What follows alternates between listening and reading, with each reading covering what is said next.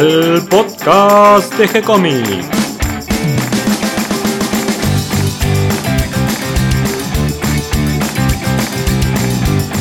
Muy bienvenidos a un nuevo episodio de G-Comics, el podcast donde hablamos de todas las técnicas necesarias para realizar un cómic, cómo dibujar un manga y todo el conocimiento requerido para dibujar esa historieta que tenemos dando vuelta en la cabeza.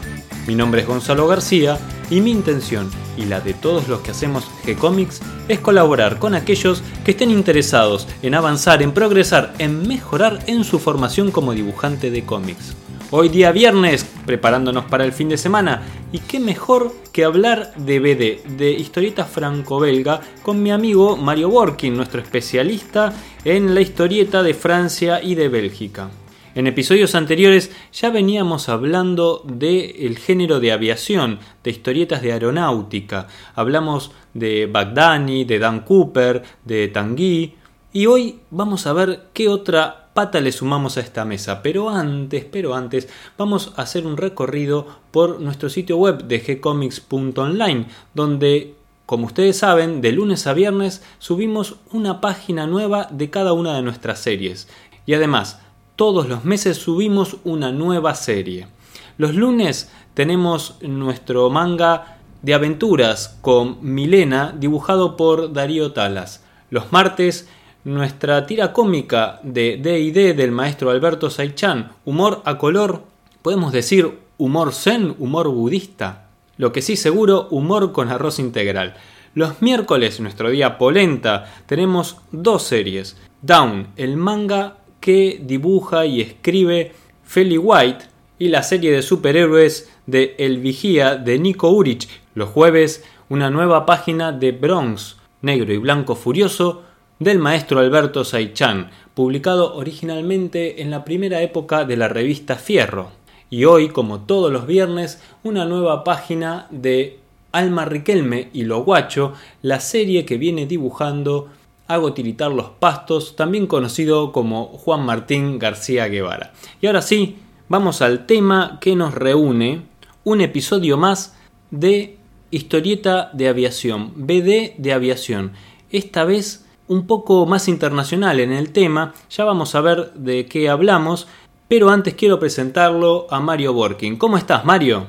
¿Qué tal, Gonzalo? ¿Todo bien? Bien, seguimos volando alto, seguimos con la aviación.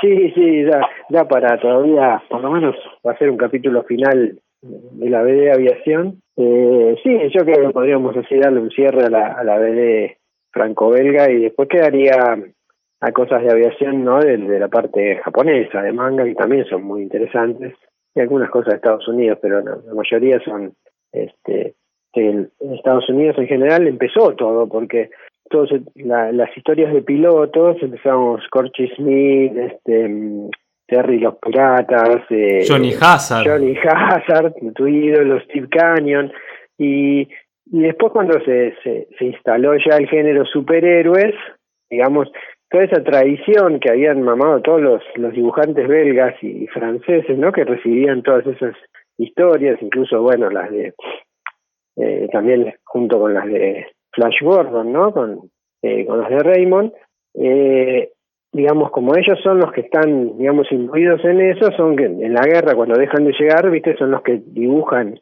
esas historias y los que retoman, digamos, esas, esas no, digamos, novelas de aviación son, son los belgas, especialmente, no sé, te acordás con Trafontaine, que era un amante de, de los aviones. Claro, él es un poco el culpable de esta versión europea de las historietas de aviación. Yo creo que sí, porque él es el que los, los engancha a, a, a y a, y Charlier para dibujar historias de la Segunda Guerra. Cuando termina la guerra y hacen esta del Bismarck y de la invasión de Taragua, y como dibujan bien aviones y barcos, al Transmonte se le ocurre la idea de decir, bueno, che, ah, yo quiero ser un piloto americano. Y ahí salen con Bagdani, que es la, la serie, digamos, pionera eh, de la aviación franco-belga. Este, y bueno, es Bagdani, piloto de caza este, americano.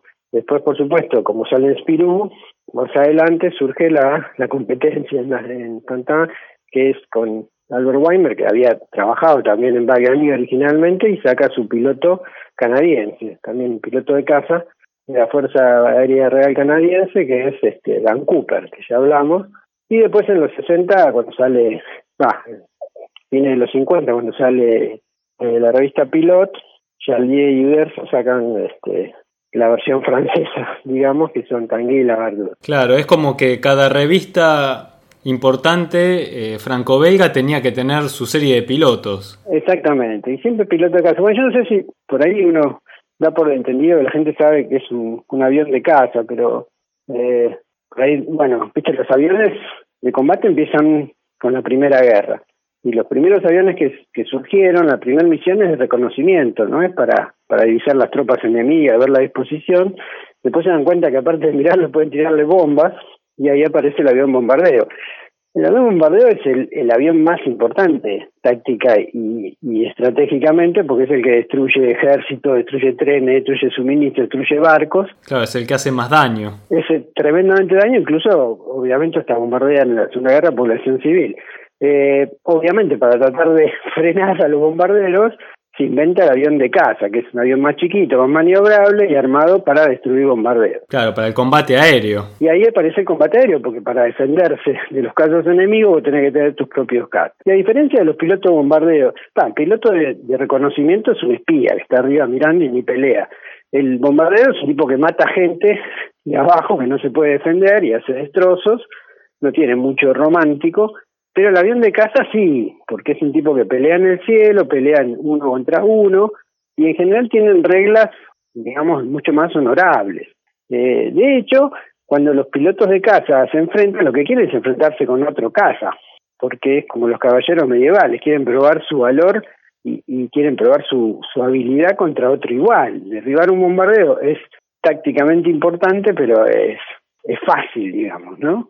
Y ahí donde pasan estas cosas, no sé, he visto la película de una película sobre un escuadrón de Mustangs de P-51 de casas de todo manejado por pilotos negros. No la vi la película. Hay dos películas, pero la verdad que había mucho racismo, digamos, todavía en la Segunda Guerra, a los negros no lo dejaban pilotear, y hay todo un escuadrón que forman con, con mucha dificultad, y los tipos, digamos, por las las mismas dificultades que le ponen se vuelven realmente muy buenos. Y una de las cosas que tenían es que cuando los pilotos escoltaban a los bombardeos y aparecían casas enemigos, enseguida que hacían los pilotos, salían a pelearse con los otros casas y dejaban a los bombardeos solos. Y ese era un problema, porque justamente el piloto de casa lo que quiere es pelear con otro, otro casa, y su misión era proteger. Y parece que estos tipos que eran, digamos, mucho más este, lógicos, eran los que más protegían los bombardeos, entonces al final terminan siendo los preferidos de, los bombarderos, ¿no? Estos pilotos. Bueno, entonces eh, el, piloto de caza es el piloto romántico, es el heredero del caballero medieval y por eso todas estas historias son de pilotos de caza, ¿no? Tanto Bagdani como Tanguila Barnor y, Dan Cooper. Y como vimos esto explota en los 60, digamos, 60, 70, pero después empieza a perder un poco de, digamos, se van muriendo algunos algunos autores, no dibujantes, y, va perdiendo un poco. Para los 90 ya la BD de aviación de este trípode principal está medio frenada, porque encima empiezan a surgir, como siempre, viste, los las desavenencias legales por los derechos y esas cosas. Entonces hay como un medio un parate. Y ahí, cuando estos tres dejan de más o menos estar, salvo Dan Cooper que seguía, eh, pero con ya Weinberg medio viejito, es cuando, digamos, a un tipo se le ocurre sacar una alternativa, ¿no? Que es, este, que si no me equivoco, creo que es el de Frank, que en los 90 sí, lo agarra a Burgess, claro, para hacer Beagles. Sí, que contemos un poquito de dónde viene Beagles, porque tiene una historia larga en realidad. Sí, porque y Beagles, eh, Beagles es el seudónimo de James Beaglesworth, que es un piloto de caza creado por un ex piloto, que no era de casa, pero un, un inglés que, figura como Capitán Jones, sí. W. J. Jones, pero creo que no llegó más que a teniente, pero no importa, pero él lo firma como Capitán Jones, que fue un escritor que hacía como novelas y como para chicos o adolescentes, cuyo protagonista era un piloto de casa. Eh, como él peleó en las finales de la Primera Guerra y tuvo su experiencia aérea en la Primera Guerra, eh, Beals nace como piloto de la Primera Guerra, ¿no? Y, es el típico héroe como todos los pilotos de caza. Y mm, lo interesante de este personaje es que después de la Primera Guerra sigue volando, obviamente con otros aviones, qué sé yo, y entra en la Segunda Guerra. Y después de la Segunda Guerra sigue volando y empieza la Guerra Fría y bueno, hay un cambio porque empieza a ser como una especie de, detective que trabaja para Scotland Yard desde el aire. Pero el personaje mucho no envejece, entonces este es peor que los otros, porque empieza como piloto en el 16, 17, después vuela medio a los 20 años en la en la batalla de Inglaterra, vos decís, no, pará, pero pasaron más años, y, y después termina, o sea, está muy, hay, hay discrepancias temporales muy notables. Pero aparentemente los libros, escribió como 30 libros, me parece. Más, eh, publicaron, bueno, él tal vez escribió 30, pero eh, de total de libros están casi en los 100. Ah, miércoles. No, capaz que publicó más, ¿eh? Porque el tipo realmente... y, y eran muy conocidos. En Inglaterra es como, qué sé yo, no sé, se me ocurre un equivalente nuestro así de... Pero, pero todo el mundo los conoce, digamos. Este, eran un poco naif y, tenían todos los vicios por ahí de la, lo que yo llamaba de lectura ligera, ¿viste? ¿Qué sé yo? Están con, con las normas de la época, casi no hay mujeres, no hay, ¿viste? Eh, no, no, hay tema para adultos importante. Al principio, por ahí, en la guerra sí tomaban los temas de, de la muerte, pero después, como lo hacen más para chicos, este, lo, lo alivianan un poco, ¿no? Sí, creo que lo que hicieron fue eh, acomodarlo un poco al formato después de, lo que es la literatura para jóvenes. Claro, pero aparentemente eh, eh, era un éxito comercial y se, se editaron en, muchos países, y incluso en Francia lo conocían, Suecia, en Escandinavia, o sea, realmente los libros trascendieron, fueron, fueron libros importantes. Entonces hubo versiones, obviamente de televisión, de cine, que creo que no anduvo muy bien la de cine. Tuvo una serie, una serie de TV en los 60 de un total de 44 episodios, de media hora cada uno, así que por lo menos en la televisión funcionó bien. Sí, y eso abarcaba el periodo ya de los 60 en que él, porque él después deja de volar como piloto, digamos, de casa para pasarse a una especie de detective. Que es un poco también lo que tenían todas estas historias de BD, que los tipos eran pilotos, pero también hacían cosas de detectives y qué sé yo. Y acá ya están más, más volcados a su función más de policial. Y eso anduvo bien, me parece, de la BBC y, y tiene versiones cómics que, que obviamente las primeras son inglesas en blanco y negro no, no, no las dibujaba gente conocida entonces se llamaba The Vine qué sé yo y bien los aviones no son muy buenos. Sí es verdad estuve investigando un poco y vos sabés que esta versión inglesa en realidad es australiana. Se publican primero en eh, Australia Sí, y luego se publican en Inglaterra. Es más, en Inglaterra se publican solo algunos números de la serie australiana. Ah, mira vos. no, no sabía eso. Yo pensé que eran, claro, eran ingleses.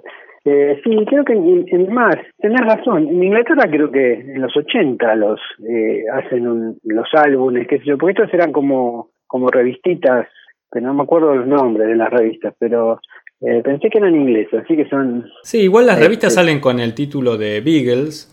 Sí con eh, dibujos de Albert Devine, que justamente es este dibujante australiano, y originalmente ah, se publicaron en los 50 eh, por la editorial Action Comics, pero de Australia, de Sydney.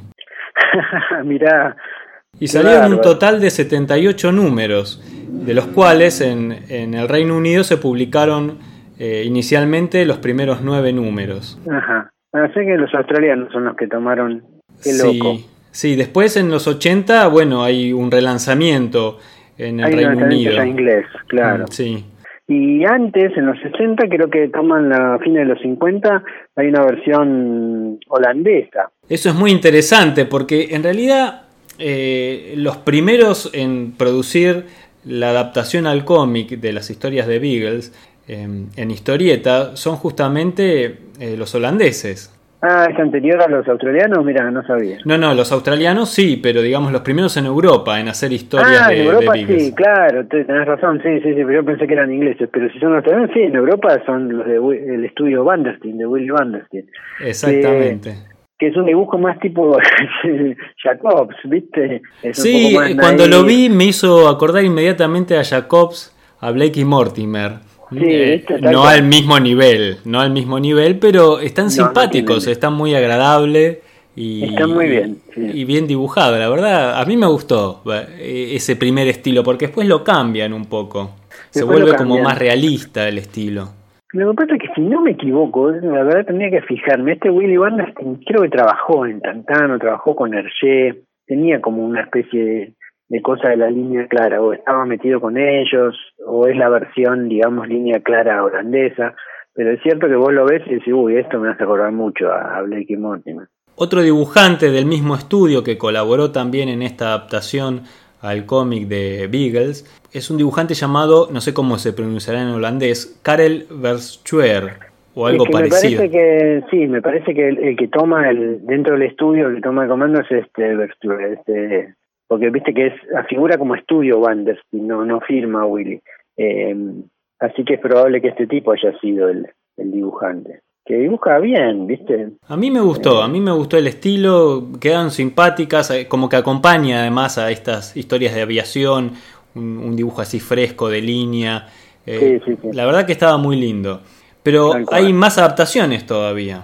Sí, creo, bueno, en la India, yo sé que en la India publicaron un montón, uno de los personajes de Beagles es un hindú, o sea que pelea en la Segunda Guerra con ellos.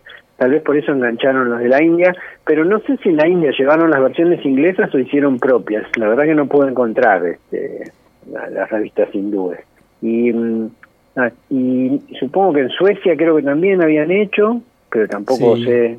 En Suiza también, en el 78, se, ah, se publicaron eh, estas. En general creo que fueron las historias dibujadas por el estudio holandés Ah, ok, tomaron eso. Lo que pasa es que aprovecharon que el personaje estaba metido en la cultura popular, digamos, y era conocido para los chicos, este, lo cual es interesante, ¿no? Porque surge de, un, de una aventura literaria.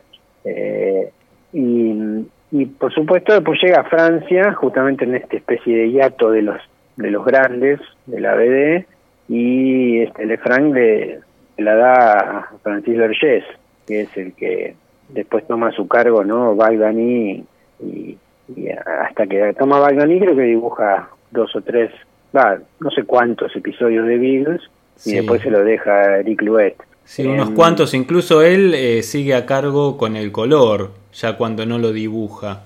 Eh, justamente él dibuja este primer álbum que se llama El Cisne Amarillo, que lo publica la editorial Le Franc, que previamente... Ah, Sí, previamente ya venía publicando las novelas, o sea, como que preparó el ambiente primero con la publicación de las novelas ah, y después lanzó los cómics en, en, el año 90, justamente este primer álbum.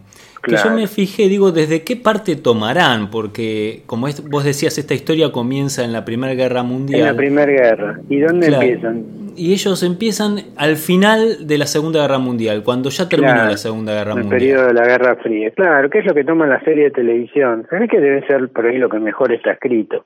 A pesar de que, digamos, la parte más de acción y de combate aéreo es justamente la, los dos periodos iniciales. Pero bueno, también, qué sé yo, era la época, ¿no? No sé si es una cosa tan... Eh, porque este es el problema de meter cosas históricas que ya son muy anteriores, ¿viste? ¿Qué sé yo? En la Guerra Fría interesaban más por ahí estos temas más de espionaje que los combates de la batalla de Inglaterra que ya habían sido recontra, digamos, usados. Y la primera claro, por ahí resultaba antiguo publicar eh, sobre esos temas en ese momento. Me parece que sí. Y encima pensá que las, las grandes historias de aviación ya estaban en esa época actualizadas a los, porque si bien Baglani empezó también con con la invasión de Pearl Harbor, después se fue actualizando año a año, entonces en los, los 90 ya estaban en los 90 todas las, historias, entonces meterse con la Segunda Guerra creo que no daba. Y mira qué interesante, ¿eh? este primer álbum de, de Beagles que dibuja Vergés está dedicado a la memoria de Charlier porque él había muerto el año anterior. Ah, mira. Así que bueno, está todo como muy conectado. Eh, Charlier está igual en todos lados, en la aviación, evidentemente, en la historia de, la aviación, de la historieta francesa. Y, bueno, acá también está presente eh, ya cuando no, está escribiendo más, no está más entre, entre los dibujantes contando historias. Eh, después también este, esta colección de, de álbumes franceses, eh, también edita los edita la editorial Miclo a partir del año 1998 y finalmente eh, Le Lombard empieza a publicar eh, episodios desde el año 2003. Voy a decir de Beagles. Sí, sí, incluso entre ellas van publicando al mismo tiempo diferentes números y reimpresiones. Ajá. Y dibujadas por Luet también, porque Luet, o sea, cuando se va a Vuelve a Bagdani, este, mm, el guion creo que lo hacía un tipo que se llama Oleg, no me acuerdo. Sí, sí, y, sí. Y Luet se queda dibujando, pero no sé si esta ya tan listales la sigue dibujando él. Sí, los, los dibujantes principales, eh, además de Vergés, creo que son justamente Luet y como guionista eh, Olev, ¿no? Olev, Aunque sí, hay sí, otros sí. dibujantes más también, Mm. pero creo que son los que hacen la mayoría de los álbumes. Y hay Claro. uno en especial que, que se destaca, por lo menos para, para nosotros, ¿no? Porque hace a nuestra historia, que es el episodio que trata sobre la guerra de Malvinas. sí. sí, porque lo que hace la revista Beagles es, en realidad es la historia de este Beagles, pero cada tanto hace números especiales de eventos, ¿no? Tiene uno de la batalla de Inglaterra eh, y tiene uno de Malvinas. Interesante que en, en Malvinas, si bien los franceses están, son vecinos de los ingleses, había un claro apoyo por los argentinos. Eh, de hecho, Pierre Klosterman, que es el as de la Segunda Guerra este, francés que peleó con la RAF, eh, elogió muchísimo a los pilotos argentinos y, y los franceses quedaron siempre, bueno, obviamente encima todo el armamento que usábamos, salvo los A4, casi era francés, ¿no? Sí, los Usábamos Mirage, Mirage, usábamos los, los misiles Exos. los Exocet, sí, o sea, con lo cual eh, ellos también están ciertamente orgullosos. Y, y el episodio de Malvinas es, es un claro homenaje, o sea, hay cierta este, eh, tendencia, digamos, pro-argentina, ¿no? De los franceses. Y mm, sí, es cierto que está bueno ese episodio, no sé si lo viste. Sí, podemos decir que, que lo escribió Bernard Azó y Joel Rideau, que los dibujos estaban a cargo de Daniel Chauvin, ¿se dice así? Sí, yo, este, Ajá, que él fue dibujante también en Tanguy. eh, exactamente, Tranquila Verdure. Y el otro dibujante de este episodio de la Guerra de Malvinas es Marcel Uderzo. es el hijo de Verso. Que yo pensé que era el hijo y ah, vos no, sabés es que... el sobrino, no, no, tiene No, nada que ver. ¿sabés qué? Es el hermano. Ah, mirá, yo, yo lo daba por el hijo también, ¿no? no Yo sabía. no lo sabía. Lo que pasa que ellos eh, tienen una enemistad. Después de trabajar muchos años juntos, se tuvieron algún problema que no sé cuáles serán los detalles, pero no se hablan más desde po- por años no se hablaron más. Y, y bueno, era como que uno no los asociaba. Además, como que Marcel quedó a la sombra de Uderzo. Claro, mirá. Este, ¿Y sí, dibujaba yo- también con la edad o, o, o era guionista? No, era dibujante. Era dibujante. Mm.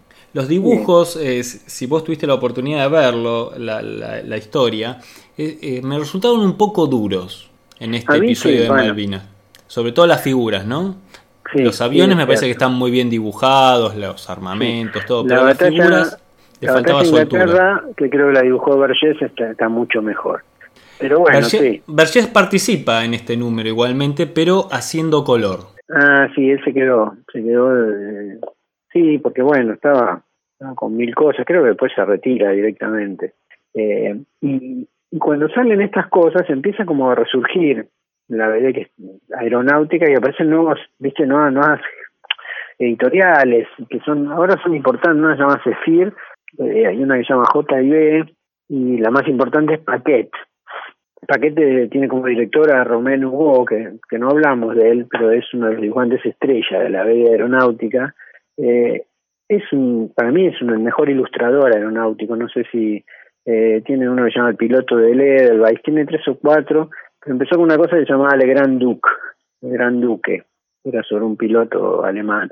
Eh, a mí me encanta cómo dibuja los aviones, pero no me gusta cómo cuenta, que se me parece muy rígido el, como te pasa a vos con esto de Malvinas, ¿viste? No, me parece que tiene poco dinamismo. Pero bueno, paquetes, tal vez ahora la editorial me parece más fuerte en aviación, tiene una editorial que llama, eh, una, un sello que se llama Cockpit, Cockpit. Ah, sí, que está especializado en toda aeronáutica. Sí, tal cual. Y bueno, y ellos han adoptado a un, a un compatriota nuestro, ¿no? A Walter Taborda, y justamente él dibujó los episodios de Malvinas.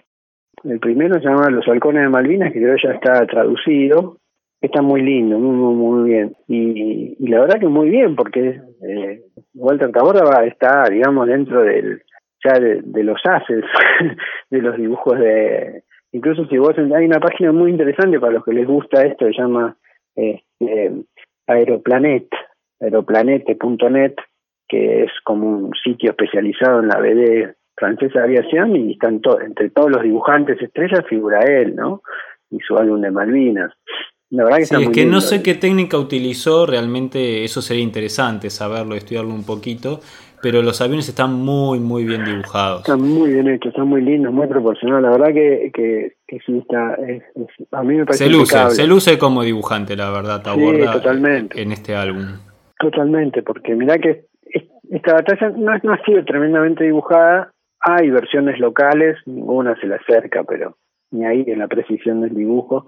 Este, y la verdad que está bien, porque es una parte fue la última, digamos, batalla del Noval así clásica de la historia de la guerra y bueno. Me parece que fue fue la última guerra con las reglas del honor de la guerra, ¿no es cierto? con, de la, guerra de caballeros. exactamente, donde había un bando de un lado y del otro y, usaban las mismas reglas, ¿no? Después ya las otras fueron mucho más difusas. Sí, hubo este, respeto a la población civil, no hubo fusilamientos de enemigos, creo que que fue una, una, guerra dentro de lo cruel y lo terrible que tiene toda guerra. Sí, de lo absurdo, pero con las reglas de, qué sé yo, más o menos que siguieron con las guerras europeas, viste, Napoleónica, qué sé yo, donde, bueno, los bandos tenían ciertos códigos y, y lo mantenían. Y eso era honorable. Eh, y por supuesto, independientemente de lo horrible de la guerra y quién la hace, digamos, el valor de los tipos y el coraje es para, para respetar, por lo menos.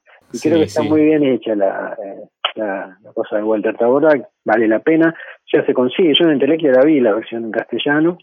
Incluso hicieron como una especie de, de avance usando los dibujos como si fuera una, una serie de animación cuando lo ah, mira qué bueno. Está, está muy lindo. Un book trailer, como le dicen. Claro, sí, sí, sí. Y queda muy bien, porque son dibujos aparte muy tipo animación. La verdad que está muy bien, está muy bien logrado. Bueno, lo voy a buscar a ver si lo encuentro y, lo agregamos también con los textos que acompañan al podcast. Claro, y bueno, y ahora hay bastantes, digamos, este, en Francia, por ejemplo, después de todo esto, eh, aparecen dos o tres este, series así de aviación fuerte que son ya con aviones más modernos. Uno se llama Team Rafale este, y otro se llama Misión Esquimono, Misión Kimono, que, que ya, digamos, este, empiezan a ser más famosas. Y a raíz de eso, como tienen éxito, ¿qué pasa? aparecen de nuevo los clásicos, ¿no? Claro. O sea, sacan la versión Bagdani, viste, que llaman clásica, y, y por supuesto Tranquila Verde dibujadas por otros tipos, pero claro, van sacando eh, nuevas historias cada tanto de los personajes clásicos. Y de hecho, sí, me parece que el año pasado publicaron, o sea, que, y van a seguir, digamos, porque la, la aviación, digamos, la, la de aeronáutica ya se estableció, ya tiene un género. Es un género, tal cual. Sí. Y entonces ya tiene seis o siete editoriales, porque ya están las clásicas más las estas nuevas, y, con sellos que ya sabes que van a dedicar a aeronáutico. Incluso hay un, hay un tipo que hizo una, una versión más en joda, que se llama el Teniente McFly, no me acuerdo, no, Barbó, me parece que se llama Jean Barbó, el Lieutenant McFly, que, que usa aviones así más caricaturizados, está muy buena y realmente este, tuvo bastante éxito. Qué bueno lo que decís, Mario, porque eh, en nuestro ambiente aquí en Argentina no hay una cultura de esta historieta de aviación y es un espacio que tal vez está por ocupar.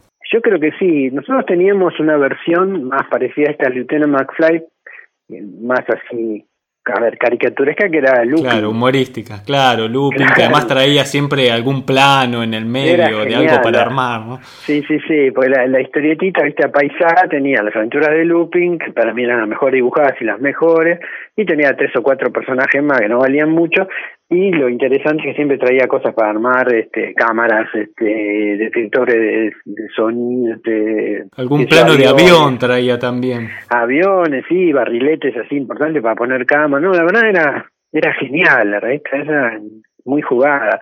Y, las aventuras eran de este Lupin que era piloto que volaba en un biplano encima un biplano aerobático viste hacía acrobacia. Pero está, está, está bueno. Y después, tenés razón, no, no se aprovechó, digamos, porque realmente nosotros en nuestra historia aeronáutica tenemos dos o tres cosas que son muy notables. O sea, nuestro primer avión de reacción es casi después de la, o sea, cuando sale el Gloster Meteor en el 45, que nosotros los tenemos, acá se estaba produciendo uno, es el Pulky 1, está bien, con tecnología francesa, el avión es horrible, pero digamos este pero volaba. volaba. Y fue el primer reactor argentino construido acá. Eh, encima es horrible porque lo pintaban de rojo viste ahora está en el museo. A mí ver un avión pintado de rojo me parece un insulto pero bueno este eh, el avión no es muy muy lindo pero sí después cuando uno de los ingenieros digamos como bueno si si, si Heinke Lodornia viene de Argentina en la época de Perón viste vinieron digamos vinieron muchos nazis y, y, algunos eran, bueno, por ahí no eran tan nazis, pero eran ingenieros. Este tipo tiene los planos de un de uno que iban a hacer, que al final no lo llevan a producir, y termina siendo el, el Pulky 2, que se hacen acá en, la época de Perón, que fue un reactor de la puta madre. De hecho, un diseño muy parecido que otro tipo que estaba ahí, que se lo llevan los rusos, termina siendo el MiG-15. Ah, se parecen bastante. Bueno, ahí tenés una historia, Mario, para escribir. No, eh, sí, sí, es interesante, porque aparte yo creo que el Polky 2 era mejor que el MiG-15. Y llegó estar operativo poco tiempo, voló acá, creo que habían dos o tres, y por supuesto, tanto el Polky 1 como el 2 están en el museo este de Morón. Por ahí vale la pena verlo. Yo creo que sí. Y para cerrar, Mario, volviendo un poco a Beagles, vos sabés que estuve mirando los aviones que aparecen en los primeros libros, en estos libros de, de la Primera Guerra Mundial y los aviones de, de del periodo entre las dos guerras. Y mm. Beagle justamente eh, manejaba un biplano que me hizo acordar enseguida a los dibujos eh, de Porco Rosso de Miyazaki, ah, la película. Y después, durante el periodo entre las dos guerras, maneja eh, un avión anfibio que nuevamente me hizo acordar. El SDB, el Supermarine, que es muy parecido al Spitfire. Exactamente. Sí, sí, ese fue, fue un avionazo. porque claro, él creo que empieza haciendo misiones así, tipo de, de de reconocimiento aéreo en el Báltico, una cosa así, así que usaba algún hidroavión. Así que agarraron el, el Supermarine el, el Supermarine SSD, o no me acuerdo cómo se llamaba. Así que te hizo acordar a... Sí, enseguida, así que lo asocié y tal vez haya alguna influencia de este autor Seguro. En, en la obra de Miyazaki. Seguro, los japoneses tienen un serio problema que como peleaban el lado equivocado y eran los malos, digamos, toda la, el manga de aviación no tiene mucho lugar porque, viste, qué sé yo, a hablar de los kamikaze, medio no va. Y entonces, eh, que hay, hay inmediatos grandes. Eh, por supuesto, Miyazaki un poco roso, pero el, el, el, personaje es un, es un animal, ¿no? Es una cosa medio claro, esotérica. Sí, sí. Mira, solamente te lo quería así lanzar porque me gustaría que en un próximo episodio del podcast justamente tratemos el tema de la aviación en el manga japonés. Claro, bueno, por ahí tenés a Yaniguchi, tenés a Balba y tenés el más importante, a mi juicio, que es Ari 88. Nunca voy a cansar de decirlo, para mí es la mejor historieta de aviación. Bueno, y como vos sos fan de esa historieta, ¿qué te parece si el próximo episodio que hablemos de aviación, eh, tratamos ese tema. Dale, buenísimo. Así ya, con eso ya creo que ya le damos el panorama completo. Sí, sí, yo creo que hicimos un lindo informe, ¿no? De, de la historieta de aviación eh, prácticamente mundial. sí, sí, no, y, a ver, está bueno que aunque la gente por ahí no sea fan de eso, eh, es como, bueno, vos decís, qué sé yo, de deportes o, o de náutica, siempre está, está bueno mirar cómo resuelven ¿no? las cosas.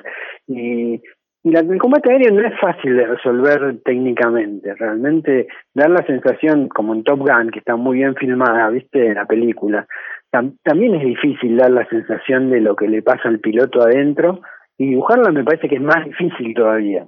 Por eso sí, además, bueno, la precisión de documentación que hay que tener. Ah, ahí tiene que ser, porque hasta pones un número, digamos, del avión que no corresponde ya va a haber un tipo que va a decir, pero escúchame, eso no es ¿viste? Ese no era el código que usaban en, en esa batalla, o, o si la cabina no tiene exacto el sistema, los tipos son muy, detallistas. Claro, hay muchos expertos observando. Tal cual, entonces los tipos, por eso en general los franceses que dibujan son todos pilotos, o sus padres fueron pilotos, este, son ingenieros aeronáuticos y tienen una documentación tremenda, pues están rindiendo examen cada vez que dibujan un avión. Así que bueno, Mario, si te parece, queda entonces la, la invitación para, para un próximo episodio que hablemos eh, de la aviación en el manga japonés. Sí, aparte, bueno, para mí es lo que más me asombra, por ahí mejor dibujo de aéreo que yo he visto lo hace Kaoru Shintani, que es una chica, es, una mujer. Bien, bien, vamos por las mangakas claro, entonces. Sí, sí, es notable, porque qué sé yo, uno tiene la idea, viste, de los aviones, los combates, qué sé yo, siempre es, una cosa muy de macho, viste, qué sé yo, y que realmente la precisión del dibujo y la historia está buenísima, es genial, me parece...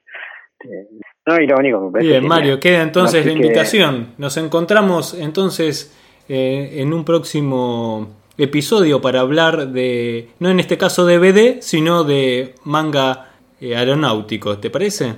Sí, nos vamos, me voy a meter en la Te agradezco.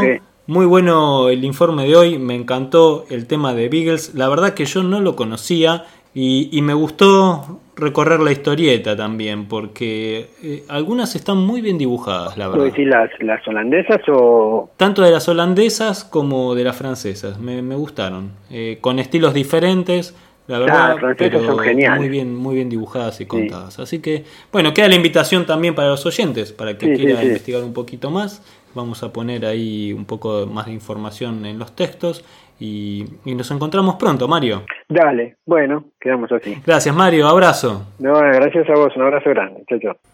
Y hasta aquí llega el episodio de hoy. Espero que toda esta información les resulte útil e interesante. Le doy la bienvenida a todos los que se sumaron al episodio de hoy. Y recuerden que pueden, además de leer los cómics, mangas e historietas que subimos todas las semanas, van a encontrar en el menú una sección de videodocumentales preparados, filmados, editados por Diego Arandojo, hablando sobre el tema del oficio de dibujar, el oficio de escribir historietas, el oficio de editar historietas. También tienen una sección de agenda donde vamos actualizando de cursos, encuentros, presentaciones de libros y no se olviden que muy muy pronto vamos a realizar una nueva meetup un nuevo encuentro donde nos desvirtualizamos, esta vez el número 5, con un invitado especial, Carlos Pedrazzini, especialista en caballos, dibujante actual de la serie Dago para Italia, que nos va a contar un poquito cómo es este asunto de dibujar caballos, qué secretos hay que tener en cuenta al momento de estudiar, de aprender a dibujar caballos, que no es fácil y que son muy útiles para historietas de western,